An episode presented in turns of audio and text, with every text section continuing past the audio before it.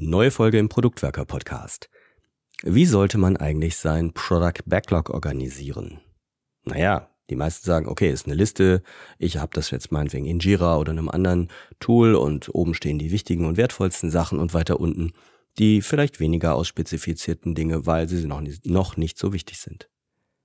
Aber das stellt viele vor eine Herausforderung und genau das werden wir häufig gefragt. Ja, wie sollte ich das Backlog priorisieren? Wie sollte ich das Backlog organisieren? Gibt es vielleicht andere Varianten? Gibt es vielleicht Alternativen zu einer eindimensionalen Liste eines Product Backlogs? Genau dieser Frage gehen Oliver und Dominik in dieser Folge nach und ich denke, dass da eine ganze Reihe von inspirierenden Punkten drin sind und Impulsen, die euch zeigen, dass man auch mal andere Wege denken kann, als nur das Backlog als eindimensionale Liste zu verstehen.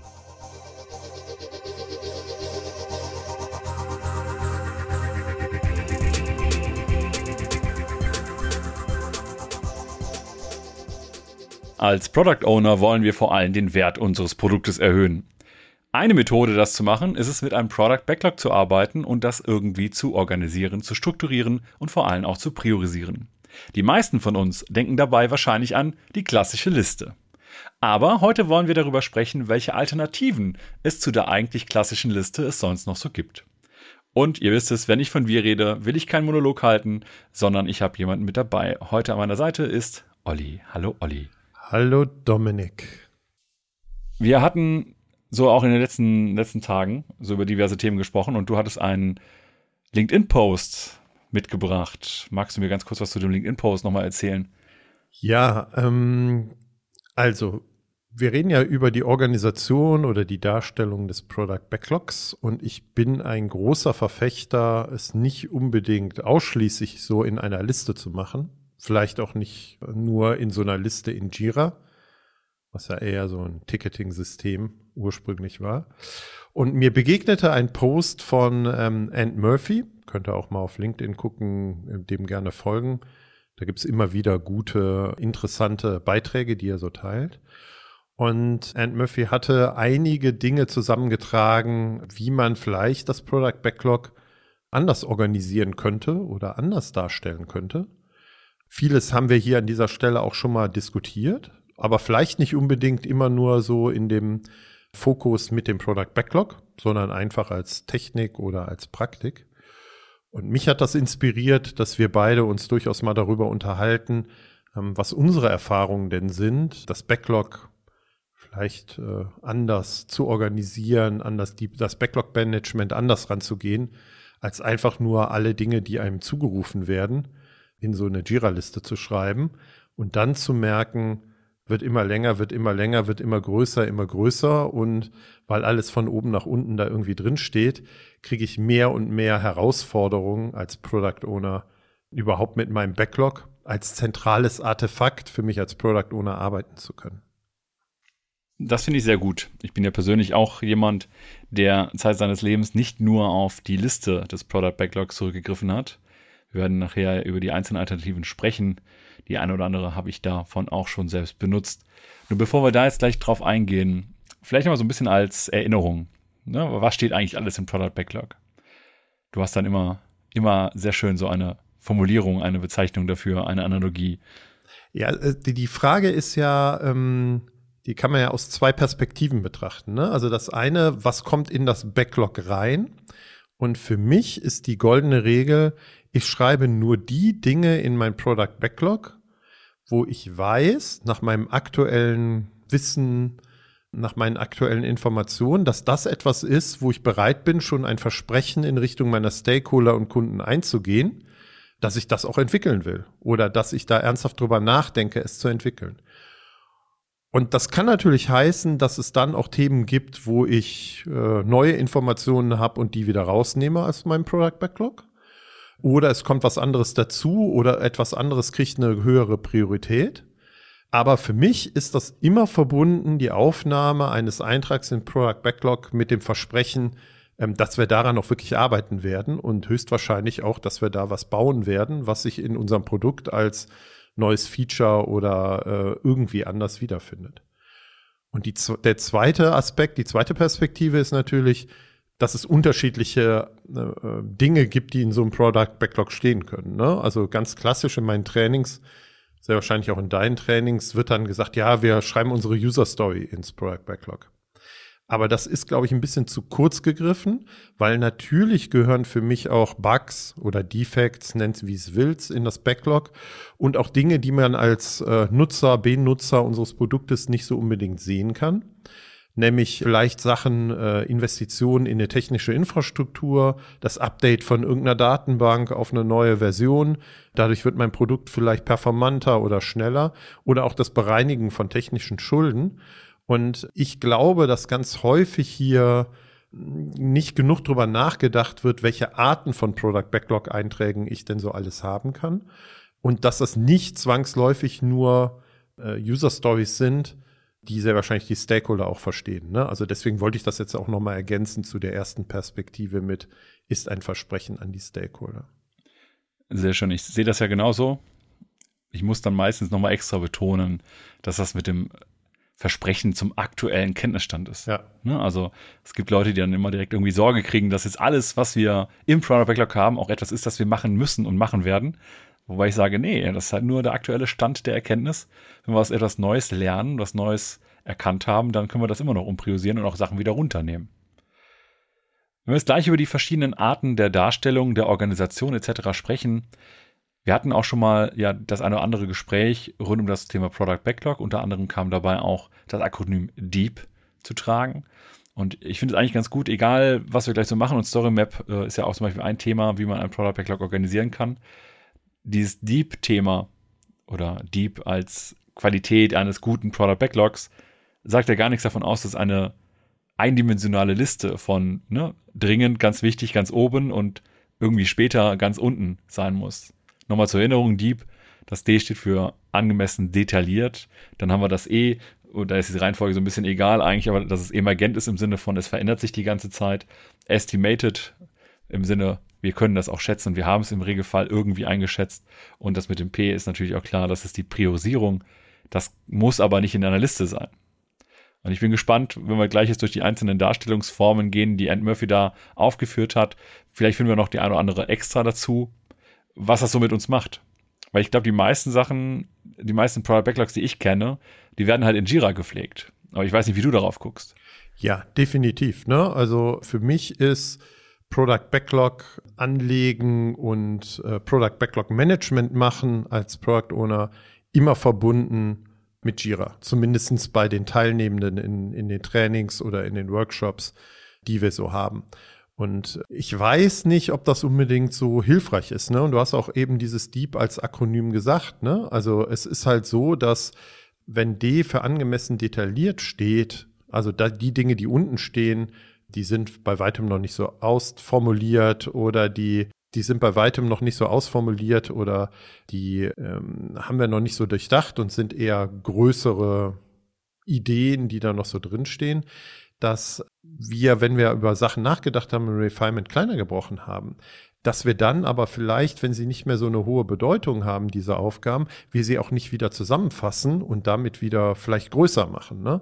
Also das Deep als Akronym ist eine schöne Erinnerung, aber die Übersichtlichkeit in Jira leidet häufig darunter, dass wir dann wieder viele kleinteilige Dinge haben und dass die aber vielleicht in der Priorität oder in der Liste nach unten äh, ähm, ähm wandern und dass wir dadurch ähm, auch weil wir natürlich wild sammeln können, auch von der Menge der Items, eigentlich den Überblick verlieren. Und meine Motivation oder unsere Motivation auch mit dieser Folge ist natürlich auch durch vielleicht alternative Darstellungs- oder Organisationsformen des Backlogs aus dieser Falle so ein bisschen herauszukommen. Aber dann lass uns doch jetzt auch mal einsteigen in die ganzen verschiedenen Alternativen, die wir so haben. Und ich habe es eben schon angesprochen, ich glaube, es wäre ganz sinnvoll, wir fangen vielleicht einfach mal mit User Story Mapping an. Magst du uns einen kurzen Überblick über User Story Mapping geben? Ja, also erster Tipp, wenn ihr User Story Mappings, User Story Maps noch nicht kennt oder so gut kennt, dann hört euch mal die Podcast-Folgen, die wir dazu haben, an. Werden wir auch hier verlinken. Ich will jetzt gar nicht so ausführlich darüber sprechen.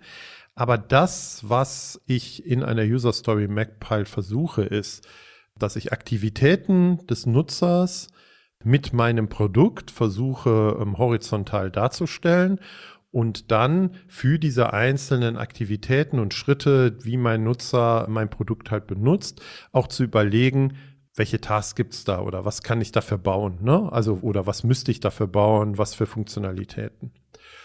Und der große Vorteil ist, dass ich dann so eine, ähm, ja, eine, eine Landkarte irgendwie aufmache, durch die ich dann horizontale Schnitte machen kann, nämlich sagen kann, ja, das ist ein Wirkungsschnitt, den ich jetzt durch meine Produktentwicklung äh, mache und mir auch überlegen kann, welchen Outcome ich damit irgendwie so erziele. Und damit verlässt eigentlich in meiner äh, Logik das Product Backlog diese, diese Listenstruktur, sondern ich kriege halt zumindest eine Dimension mehr mit dazu. Plus als weiteren großen Vorteil, dass ich mir auch Gedanken darüber mache, nicht nur was liefere ich, sondern auch welche Wirkung will ich damit erzielen oder was ist der Outcome, den ich mir damit äh, generieren will und welche dieser einzelnen Tasks oder, oder Punkte auf meiner Map haben dann jetzt aktuell irgendwie eine gewisse Relevanz. Ich setze das eigentlich immer ein zusammen mit einem Product Back, also mit einer klassischen Liste. Um, um das vielleicht auch noch zu ergänzen, ich würde dann auch nie alle ähm, Zettelchen auf der User Story Map direkt in meinen Product Backlog packen, sondern ich bin auch ein großer Freund dafür, zu sagen, ja, die nächsten drei, vier, fünf größeren Wirkungsschnitte, die wir da so durchmachen, dass alles, was da drüber steht, ich in meinem Backlog packe und alles, was drunter steht, was ja durchaus noch lose Ideen sein können, weil wir sammeln ja ganz viel in der Story Map, ich noch gar nicht in meinem Backlog irgendwie sammeln muss oder äh, in das Backlog formulieren muss. So eine User Story Map ist auch tatsächlich die Alternative, die ich normalerweise primär nutze weil ich die mit Stakeholdern und so weiter, idealerweise auch Nutzerinnen und Nutzern gemeinsam ausarbeite. Und dann habe ich, das mache ich halt in der Regel in Präsenz oder in den letzten Jahren auch häufiger auf online virtuellen Whiteboards und so weiter. Aber ich habe so etwas immer gerne im Raum hängen.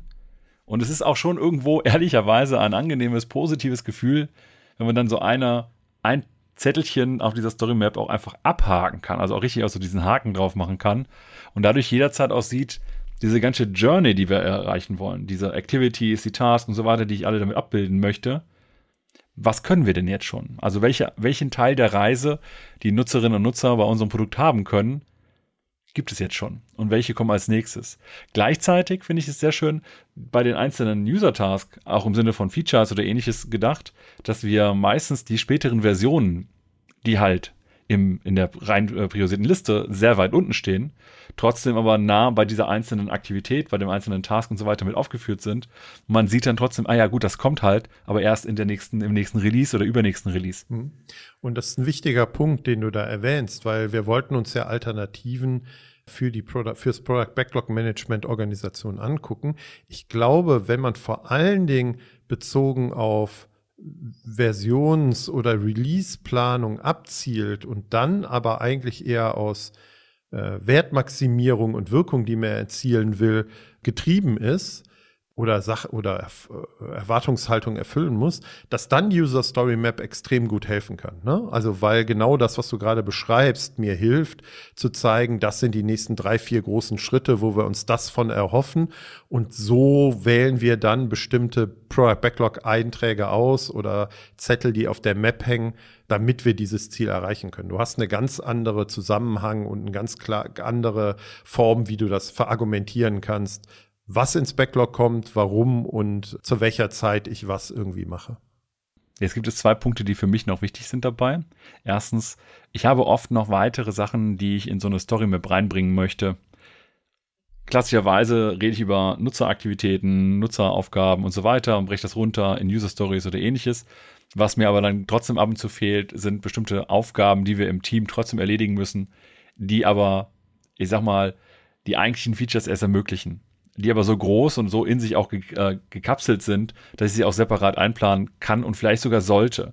Das kann unter Umständen auch mal während der Entwicklung sein, dass wir auf die nächste Java-Version updaten, dass wir die Datenbank wechseln, also irgendwie so etwas. Das sind ja auch Aufgaben, die in sich in der Regel geschlossen sind, auch einen eigenen Wert erzeugen, aber für Nutzer nicht so ganz sichtbar sind. Und ich finde, es gibt so diese Falle, das bei Story Maps nicht aufzuführen, Ich glaube, wenn man seinen Backlog darüber organisiert und das an der Wand irgendwie schon auch visualisiert, dann kann man diese anderen Aufgaben auch durchaus mit reinnehmen, gegebenenfalls auch durch eine andere Farbe visualisieren, damit das nicht verloren geht. Zweiter Punkt, wenn ich das jetzt, wir hatten eben über Jira gesprochen. Es gibt extra Plugins dafür, um Storymaps abzubilden. Mit dem bin ich bisher ehrlicherweise nicht so ganz zufrieden, weil meistens sehr viel Arbeit, sehr viel Konfigurationsaufwand irgendwo existiert deswegen bleibe ich leider dabei. Ich mache mir in der Regel eine, entweder auf äh, Miro, ähm, also Miro Boards oder was auch immer, oder ich mache es mir halt einfach ganz klassisch mit Post-its an die Wand geklebt. Das ist sogar meistens eher das, weil ganz oft erarbeite ich mir die erste Version sowieso in einem Workshop interaktiv miteinander und dann hat man so ein schönes, greifbares Artefakt. Und äh, ich habe mittlerweile prima Teams, die auch mindestens ein oder zwei Tage in der Woche eh im Büro zusammenkommen. Viel öfter muss ich das eh nicht aktualisieren. Dann haben wir jetzt genug über User Story Mapping, glaube ich, gesprochen. Für alle Details, wie das genau funktioniert und so weiter, haben wir die separate Folge. Wir werden sie euch in den Show Notes verlinken. Dann weiß ich, ist die nächste Variante, die auch vorgestellt wor äh, worden ist, die Opportunity oder das Opportunity Backlog viel genauer. Was ist das denn eigentlich?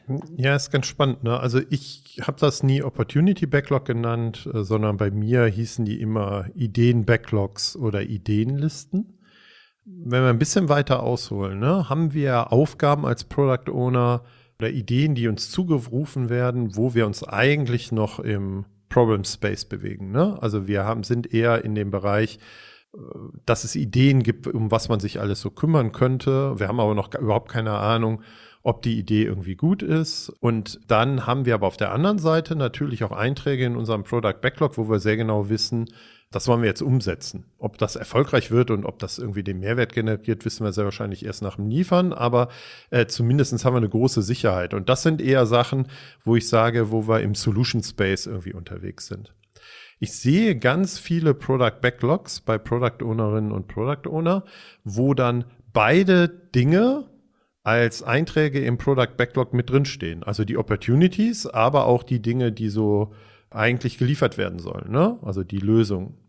Und die Frage ist halt, ob das so eine gute Idee ist, das zusammen in ein Backlog zu schreiben oder ob es nicht besser wäre, zwei Backlogs zu haben. Ne? Also einmal ein Opportunity Backlog und irgendwie eine Art von Entwicklungs-Backlog, Development Backlog. Ich habe ja gerade am Anfang gesagt, ich habe da immer Ideenliste zugeschrieben äh, oder zugesagt. Und ich habe das auch immer ketzerisch so erzählt, dass ich immer ganz viele Ideen meiner Stakeholder in dieses Ideen-Backlog geschrieben habe und dann mal nach einem halben Jahr mit allen gemeinsam drauf geguckt hat, wie viele Sachen aus diesem Ideen-Backlog haben es denn jetzt wirklich in das Product-Backlog geschafft. Und meistens waren das ganz wenige. Und dass ich dann vielleicht sowas gemacht habe wie, ich habe einfach Ideen-Backlog gestrichen und Papierkorb drüber geschrieben.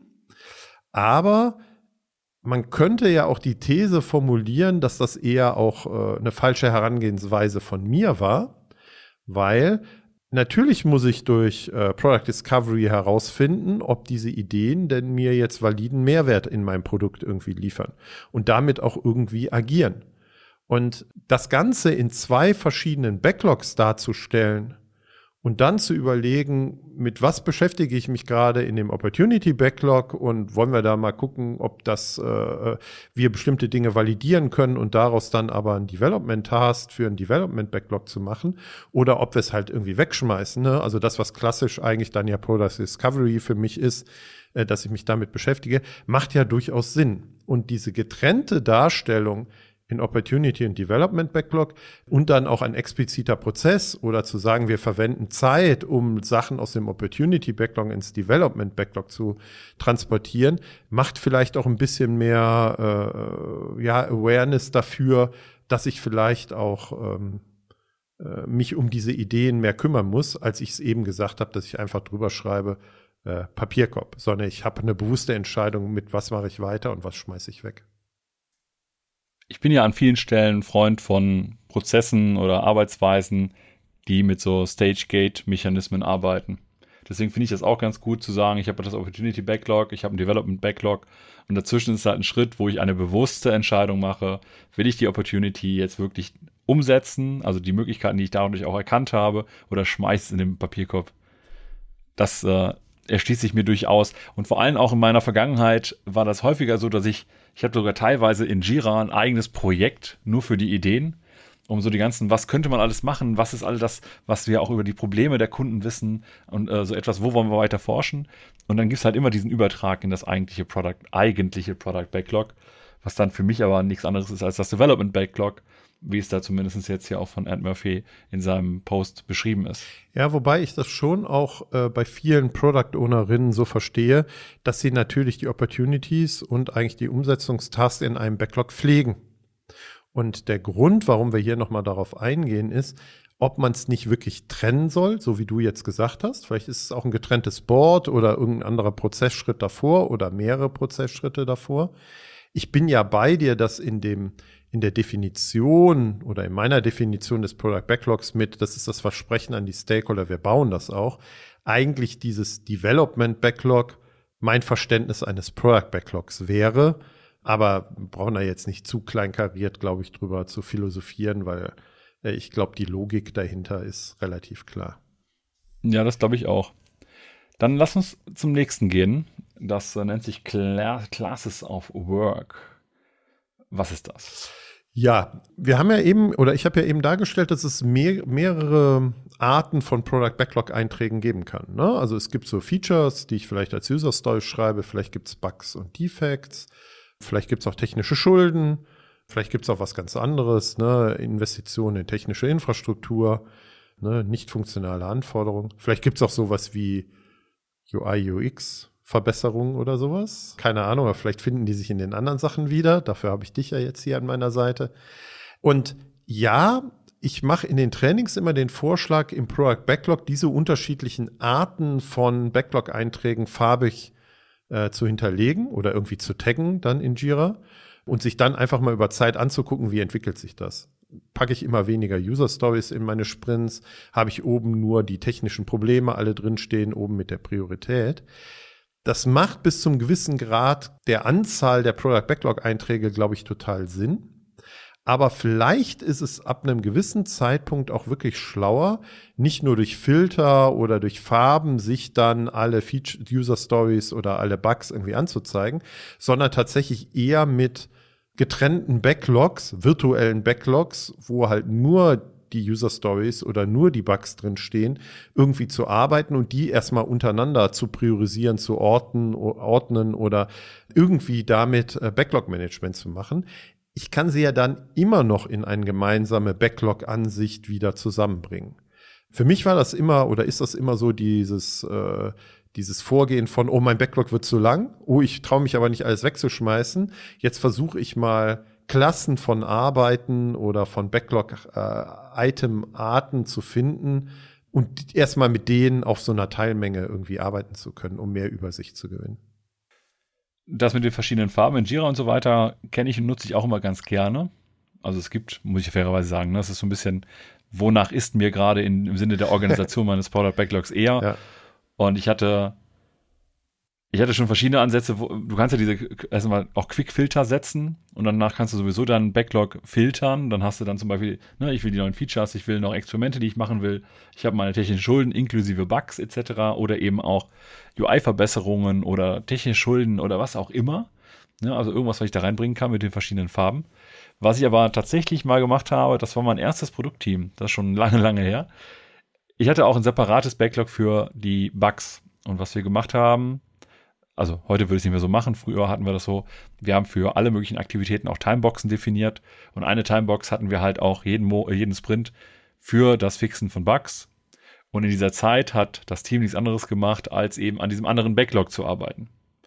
Würde ich heute so nicht mehr machen. Ich würde in erster Linie nicht mehr auf Timeboxen runtergehen, weil Timeboxen, wenn du halt die Zeit aufgebraucht hast, hörst du auf zu arbeiten. Das ist in einigen Fällen sinnvoll. Ich möchte die Bugs dann aber auch gefixt haben, wenn ich sie da eben habe. Das Einzige, wo ich das heute noch machen würde, was aber selten der Fall ist, ist, wenn ich ganz viele ganz kleine Bugs habe, wo ich mir denke, das sind so sichtbare Unschönheiten, die fallen den Menschen vielleicht auch irgendwo auf und in Summe sind die unschön, aber die sind alle nicht so kritisch, die sind alle nicht so dramatisch, alle für sich alleine genommen, sondern nur in der großen ganzen Summe. Ich glaube, was man ganz gut machen kann, ist tatsächlich, du hattest es eben auch gesagt, ne, mit dem Auftrennen in, in Jira kann ich ja beispielsweise auch für das gleiche Projekt auch mehrere Boards erstellen und habe ich vielleicht das Board für meine Opportunities, meine Features und so weiter.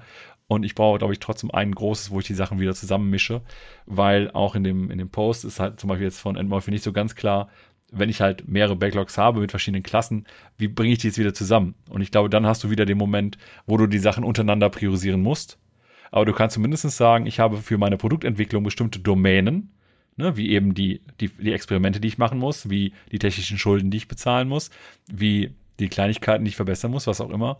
Und du kannst dafür sorgen, dass du in diesen jeweiligen Bereichen angemessen viel Zeit investierst, weil du das auch irgendwie kontrollen kannst, weil du dann beispielsweise auch in so einer Auswertung von deinen letzten Sprints immer schauen kannst, wie hoch ist der Anteil an welcher Arbeit in meinem Sprint. Und ich würde das zum Beispiel dann auch eher nochmal nutzen, für die Retrospektive, beispielsweise, dass man, dass wir uns als Team überlegen können, investieren wir gerade die richtige Zeit in die richtige Art von Arbeit? Oder müssen wir unsere Arbeitsweise verändern, damit das anders passieren kann? Also zum Beispiel, wenn wir zu viel technische Schuld oder auch zu viele technische Fehler oder irgendwas haben, vielleicht müssen wir jetzt anders arbeiten, damit das in Zukunft etwas leichter wird. Aber dann können wir so ein bisschen drüber reflektieren. Mhm. Und es ist spannend, weil du sagst, investieren wir ähm, die richtigen die richtige Zeit in die richtige Arbeit, um wirklich Wirkung und Mehrwert zu generieren. Da kommen wir auch, glaube ich, zu einem weiteren Form, wie ich vielleicht meine Product Backlog Einträge auch organisieren könnte. Für mich ist es Impact Mapping. Haben wir auch extra Folge für, werden wir auch verlinken. Ich glaube, der Vorteil, die Impact Map einzusetzen, auch für die Organisation des Backlogs, ist, dass ich gerade da halt in der Lage bin, wesentlich äh, Outcome äh, orientierter auch zu arbeiten und Entscheidungen zu treffen. Ne? Also ich habe nicht eine Liste von oben nach unten, sondern ich stelle mir einfach da kurz zusammengefasst, was denn gerade so unser Ziel, ne? Warum machen wir den ganzen Aufwand gerade? Wer ist daran beteiligt? Ne? Wer sind die Akteure dabei? Was machen wir dann und wie machen wir das dann in dem letzten Schritt? Und häufig sind diese Sachen von, wie machen wir das, die Sachen, die im Product Backlog stehen und die anderen Zusammenhänge, ähm, wären aber gar nicht so wirklich offensichtlich. Höchstens vielleicht so ein, durch so ein, weiß ich nicht, imaginär konstruierten Business Value, der dann irgendwo dahinter steht. Aber da ist natürlich wesentlich weniger Information in dem Business Value, als wenn ich mir das über so eine Impact Map tatsächlich auch äh, äh visualisiere und vielleicht auch sogar noch mal anders, als wenn ich in der äh, User Story Map unterwegs bin, weil es ja eher die Art ist, wie der Nutzer mein Produkt benutzt oder durch mein Produkt damit interagiert, um zu einem gewissen Ziel zu kommen. Für mich ist das Charmante an diesen beiden Maps, also an Story Mapping und auch an Impact Map, in erster Linie, dass ich visuell aufbereitet einen klaren Fokus setzen kann. Bei der Story Map, wie eben, oder ne, User Story Map, wie eben gesagt, da kann ich sagen, hier auf diese User Activity, da machen wir jetzt erstmal einen Fokus drauf, das ist das nächste, was wir bauen oder wie auch immer. Und bei der Impact Map jetzt auch zu sagen, ich habe einen Impact oder einen Actor, auf den ich jetzt gerade versuche, mich zu fokussieren. Und hier finde ich, kommt der zweite Vorteil von dem Impact Map nochmal im Sinne der Organisation zu tragen. Ich kann unter Umständen, wenn ich mich darauf fokussiere, nur Sachen oder vor allem Sachen zu machen, die den gleichen oder auf den gleichen Impact einzahlen, dann kann ich versuchen, diesen Impact auch eher zu messen. Also auch eher zum Lernen, ob das wirklich jetzt so ist, ob wir uns wirklich so verbessert haben, um danach nochmal zu entscheiden, ob ich noch was anderes machen muss. Weil letztendlich ist ja egal, was wir im Backlog haben, es sind am Ende Wetten. Egal wie viel Arbeit wir schon investiert haben, es sind erstmal Wetten, dass wir glauben, wenn wir das so machen, dann wird das und das passieren. Aber zu sagen, ich habe jetzt meine 15 User Stories, die zahlen auf dieses Impact ein und ich messe diesen Impact im Idealfall irgendwie, dann kann ich direkt danach erkennen, ob ich mich umorganisieren und umstrukturieren muss oder ob ich weiter bei meinem alten Plan bleiben kann. Ich muss aber natürlich an der Stelle gestehen, dass ich Impact Mapping jetzt nicht bisher genutzt habe, um meine Product Backlogs zu organisieren. Da muss ich ganz ehrlich sagen, das ist der Bias, den ich quasi hier gerade reinbringe. Ja, aber ich meine, du kannst ja natürlich eine Impact Map erstellen, ne? Und dann kannst du natürlich auch immer visualisieren, in der Impact Map, das ist das, wo wir gerade dran arbeiten. Vielleicht ist das schon gar nicht mehr im Product Backlog, fair enough.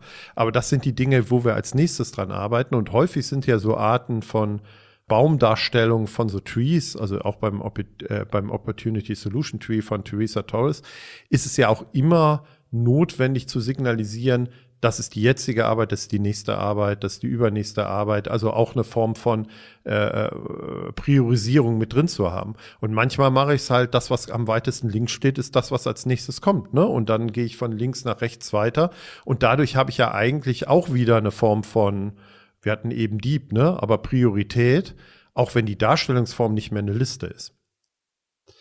Jetzt hattest du eben ja schon gesagt, du bist immer so ein äh, großer Freund äh, an vielen Stellen von so Gate-Prozessen und sowas.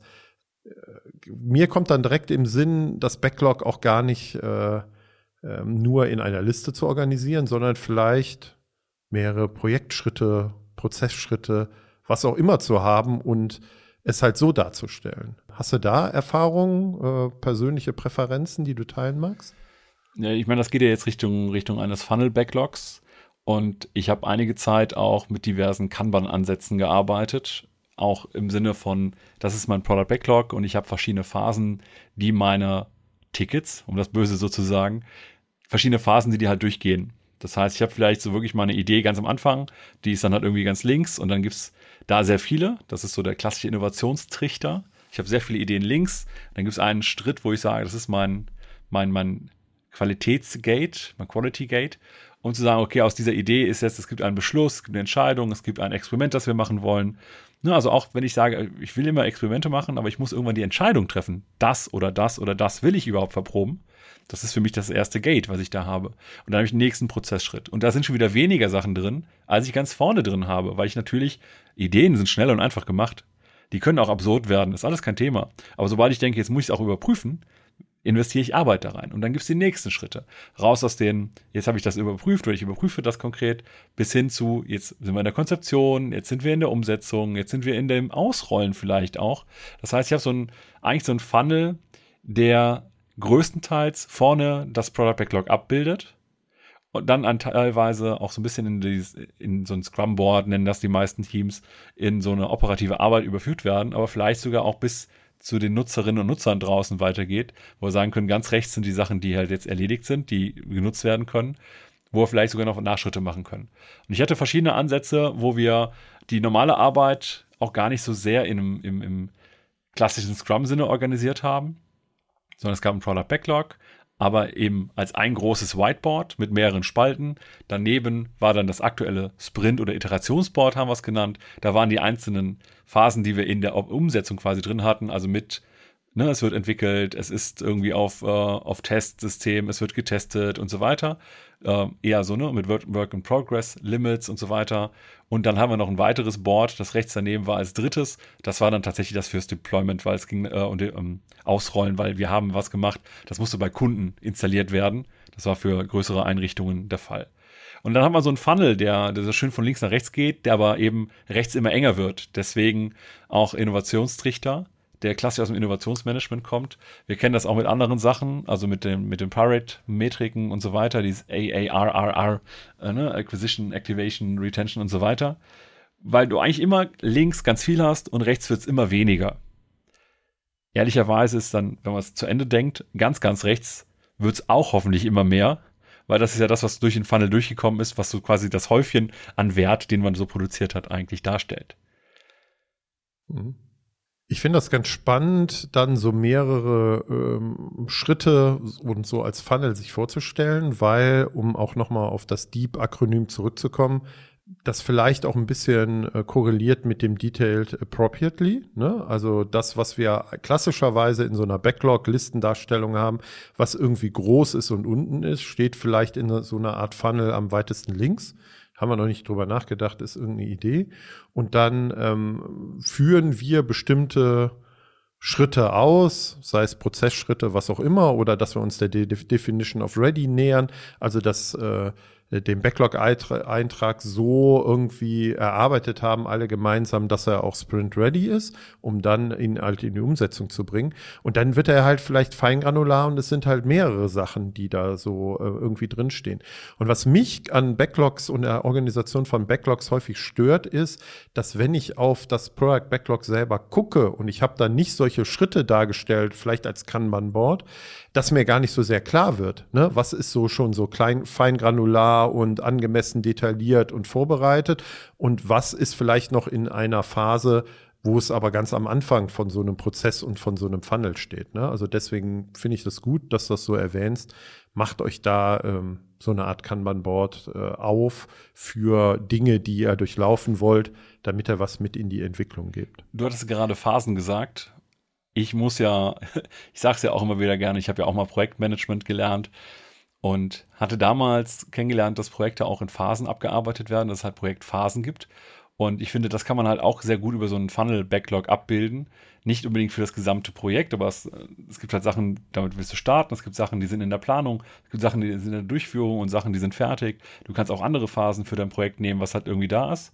Das heißt, wenn ich jetzt aus dem Projektmanagement komme und ich gehe jetzt in das Produktentwickeln rein, dann kann ich unter Umständen die eine oder andere Denke da nochmal wiederverwenden, um auch mal einen Product Backlog zu organisieren, weil ich weiß, dass die einzelnen Elemente, die ich hier drin habe, die einzelnen Items, verschiedene Phasen quasi durchlaufen.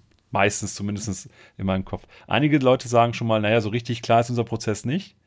Dann sage ich immer, man muss nur abstrakt genug werden, dann hat man irgendwann wieder so einen Prozess. Im Sinne von, das habe bisher nur ich alleine besprochen, das ist mit dem Team geklärt, das ist jetzt einplanbar, das ist eingeplant, das ist umgesetzt oder ähnliches. Ne? Also irgendeine Art Projektphase gibt es ja dann doch irgendwo. Ehrlicherweise, am Anfang habe ich das eine oder andere Mal eher so gedacht, ne? das habe ich gerade schon gesagt. Mache ich heute auch gar nicht mehr so sehr. Das liegt aber vor allem daran, dass ich aus dem, ich muss Sachen umsetzen und fertig werden, eher hier rübergegangen bin zu, ich muss Wert erzeugen. Und dann ist das mir diese Arbeitsorganisation nicht mehr so wichtig, sondern dann geht es eher darum, wo will ich hier äh, reinwirken und so weiter. Deswegen hänge ich eher bei so einer User Story Map oder ähnliches oder auch meinetwegen eine Impact Map, die ich gut nutzen kann, um halt zu sagen, okay, das sind die Sachen, die gerade Wert erzeugen für mein individuelles Produkt. Jetzt geht's ja ähm, bei all den Dingen, die wir vorgestellt, diskutiert haben, wo wir so unsere persönlichen Vorlieben geteilt haben, für mich eigentlich darum, mehr Übersicht über das eigene Product Backlog zu gewinnen, ne? anstatt in einer ellenlangen Liste, wo keiner mehr weiß, was drinsteht und in welchem Status denn so diese, dieses Product Backlog Eintrag denn so ist. Und der zweite Punkt ist höchstwahrscheinlich, ähm, ähm, dass ich viel besser äh, bestimmte Abhängigkeiten unter den einzelnen Product Backlog Einträgen aufzeigen kann. Weil wir sagen zwar immer, dass die Einträge im Product Backlog unabhängig sein sollten, aber das sind sie ja de facto nicht. Manche müssen vorher, danach gemacht werden äh, oder andere Gründe irgendwie dieser Abhängigkeit. Ich hoffe, dass wir so durch unsere Diskussion so ein bisschen auch dahin gekommen sind, klar zu machen, ja, dass es andere Darstellungsformen gibt als so diese Jira-Liste wodurch ihr diese ähm, Vorteile, mehr Übersicht, Abhängigkeiten besser erkennen könnt und damit vielleicht auch bessere Entscheidungen hin auf Wertmaximierung irgendwie treffen könnt. Fällt dir noch irgendwas anderes ein, so was, äh, was auch diese Vorteile aufgreift? Äh ja, zwei Sachen, die mir da ehrlicherweise zu einfallen. Das eine ist, weil ich eben schon gesagt habe, Projektmanagement. Es gab mal sowas wie einen Vorgangsknoten Netzplan, wo man auch am Ende sagen kann, daher kommt so ein bisschen der Begriff kritischer Pfad weil man da sehen kann, welcher, welches Thema ist gerade das, was uns am meisten limitiert.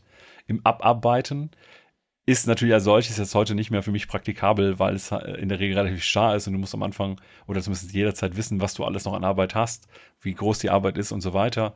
Aber diese Darstellung, dass man Sachen miteinander in Beziehung setzt, das halte ich für durchaus sinnvoll. Durchaus sinnvoll, ich meine, wir kennen das von Mike Cohn, der das in seinem Buch User Story Applied auch reingeschrieben hatte. Ne, die sollen irgendwie unabhängig voneinander sein. Und jetzt hast du halt die erste Kreditkarte, die du baust in deinem Online-Shop, ist halt immer die teuerste. Wenn du die zweite Kreditkarte baust, ist die günstiger. Und sein Vorschlag ist ja auch, dann nicht mehr zu sagen, hier American Express und Mastercard und sonst irgendetwas, sondern zu sagen, erste Kreditkarte, zweite Kreditkarte. Dann hast du zwar immer noch die Abhängigkeit, innerhalb deines Product Backlogs, bist aber inhaltlich ein bisschen freier, weil du halt immer noch spontan entscheiden kannst, was ist denn meine erste Kreditkarte. Das finde ich fair.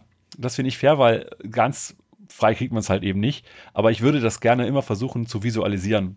Und der Vorgangsknoten Netzplan hat eben da einfach Kanten, also Pfeile von dem einen zum anderen Zettelchen. Und wenn ich meine User Story Map beispielsweise jetzt so baue, wie ich es gerne mache, indem ich auch Sachen aufführe, die technologisch sind oder die drumherum sind, neben dem, was der User braucht, dann versuche ich darüber auch abzubilden und zu visualisieren, welche Sachen hängen von welchen Sachen ab. Das kann ich in Jira natürlich auch abbilden, indem ich bei den jeweiligen Tickets, was es ja letztendlich ist, auch reinschreibe, depends on und dann steht da irgendwie das andere Ticket, wovon es abhängt. Mir ist immer wichtig, dass ich das visuell irgendwie bereite, damit ich mich dann in meiner Stakeholder-Community, und das ist ja für mich auch immer, ich organisiere mir mein Product Backlog, aber am Ende habe ich auch ein Artefakt, mit dem ich in die Kommunikation gehe. Ein, und diese Kommunikation mit meinen Stakeholdern, mit meinem Product Advisory Board oder was auch immer, also sprich der Community aller Leute, die ein, ein reges Interesse und auch Gestaltungsmacht für mein Produkt haben, dann können wir darüber reden, was ist die aktuelle Phase, wo hängt gerade irgendwas, wo müssen wir Experimente machen, was fehlt vielleicht auch nach neuestem Kenntnisstand auf dieser Karte, auf dieser Map, in diesem Funnel oder wo auch immer. Aber dieses Thema, hier geht es um Kommunikation, das finde ich extrem hilfreich. Hm. Ist, glaube ich, ein wichtiger Punkt, den du zum Schluss jetzt nochmal angesprochen hast. Und dann sind wir schon fast bei den Tipps, die wir so mitgeben wollen. Ich finde, das Product Backlog und die Organisation des Product Backlogs ist viel zu häufig so gewählt, dass es halt zwischen Product Owner und Developern oder die Development Team gut funktioniert und damit die eine gewisse Sichtbarkeit haben. Aber für mich ist das Product Backlog halt transparent und vor allen Dingen auch gegenüber den Stakeholdern. Und ich habe auch immer so die These vertreten, dass wenn ein Stakeholder in mein Product Backlog guckt, dass er auch verstehen sollte, woran wir als nächstes arbeiten. Vielleicht sogar, warum wir als nächstes an diesen Themen arbeiten. Und ich glaube, da scheidet halt einfach so, ein, äh, so eine Jira-Liste mit diesen Informationen, die sehr techniklastig sind, irgendwie aus. Und ich würde euch gerne dazu motivieren, einfach mit dem ein oder anderen, mit der ein oder anderen Praktik, die wir vorgestellt haben, mal zu experimentieren und mal zu gucken, ob es gerade, so wie Dominik gesagt hat, die Kommunikation mit den Stakeholdern nicht viel einfacher macht, indem man eine andere Darstellungsform wählt, ähm, weil man vielleicht auch die Informationen transportiert, die für die Stakeholder relevant sind ähm, und auch die Abhängigkeiten dargestellt hat und jeder das auch selber irgendwie versteht. Weil ähm, wenn ich frage, welche, wie viele Stakeholder von euch gucken denn regelmäßig in Jira in euer Product Backlog, ist so die vernichtende Aussage von fast allen, die ich so kenne, so als Product Owner, ja, da guckt gar keiner rein. Und dann sollte ich mich vielleicht hinterfragen, ne, ob die Organisationsform und die Darstellungsform geeignet ist. Wenn wir jetzt schon bei den abschließenden Tipps und Tricks sind, was mir wichtig ist, natürlich die Kommunikation mit den Stakeholdern ist wichtig. Ich habe es ja selber aufs Tableau gebracht, aber auf, in letzter Instanz möchte ich selber auch eine Art Transparenz, Kontrolle, Übersicht, das Gefühl von Steuerungsfähigkeit, aber eben auch von der Gestaltung, die wir ja letztendlich auch durch die Auswahl der richtigen Tickets, der Stories, der äh, Bugs oder wo auch immer wir gerade dran arbeiten und so weiter. Das muss sich ja irgendwie ausprägen. Deswegen, ich glaube, egal welche Form man jetzt auch wählt, ne, ob User Story, Opportunity, Backlog, Classes of Work oder was auch immer, das ist auch etwas, mit dem ich mich wohlfühlen muss. So banane das auch klingt. Aber ich glaube, in dem Moment, wo wir uns damit wohlfühlen, wie wir unser Product Backlog organisieren, dann machen wir das ordentlich, weil wir uns damit eben wohler fühlen. Ne, das ist nicht so dieser innere Widerstand. Wir fokussieren uns eher darauf, das gut zu machen. Und wenn wir das dann gut machen und gut leben, dann glaube ich auch, hilft es uns eher in der Kommunikation mit Stakeholdern. Wenn wir einfach nur etwas haben, um es für die Stakeholder zu machen, weiß ich nicht. Da würde ich zumindest mal kritisch hinterfragen, ob das sinnvoll ist. Das bedeutet für mich zusammenfassend, es ist sinnvoll, wenn wir unsere persönliche Referenz kennenlernen, was genau eher so unsere Art der Organisation ist und was uns irgendwie auch persönlich unterstützt. Das ist doch ein schönes Schlusswort, Dominik dann wollen wir es dabei auch belassen. Wir werden euch natürlich die Folgen gerade auch zu den einzelnen Techniken, die, wo wir schon Folgen zu erzeugt haben, mit in die Shownotes packen. Schaut oder beziehungsweise hört sie euch gerne noch einmal an. Wir freuen uns übrigens auch über sämtliche Kommentare, die ihr zu dieser Folge habt. Wenn ihr also euer Product Backlog über eine ganz andere Art organisiert, dann lasst uns gerne mal daran teilhaben. Gerne als Kommentar auf dem Blogpost zu dieser Folge oder auf Social Media, vor allem dann bei LinkedIn, einfach zu dem jeweiligen Post zu der Folge als Kommentar hinzufügen. In dem Sinne, Olli, schönen Dank für deine Zeit. Ich danke dir. Das war ein schönes Thema, das du uns mitgebracht hast. Ich danke dir.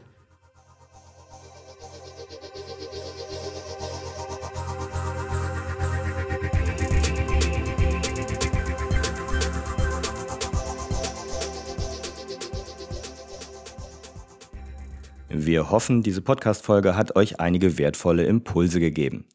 Wenn ihr etwas zurückgeben wollt, dann gebt uns doch mal einen kleinen Impuls. Und zwar in eurer Spotify-App oder bei Apple Podcast. Dort könnt ihr jeweils eine Bewertung hinterlassen. Schreibt einen kurzen Text, vergebt ein paar Sternchen. Das würde uns wirklich freuen und weiterhelfen.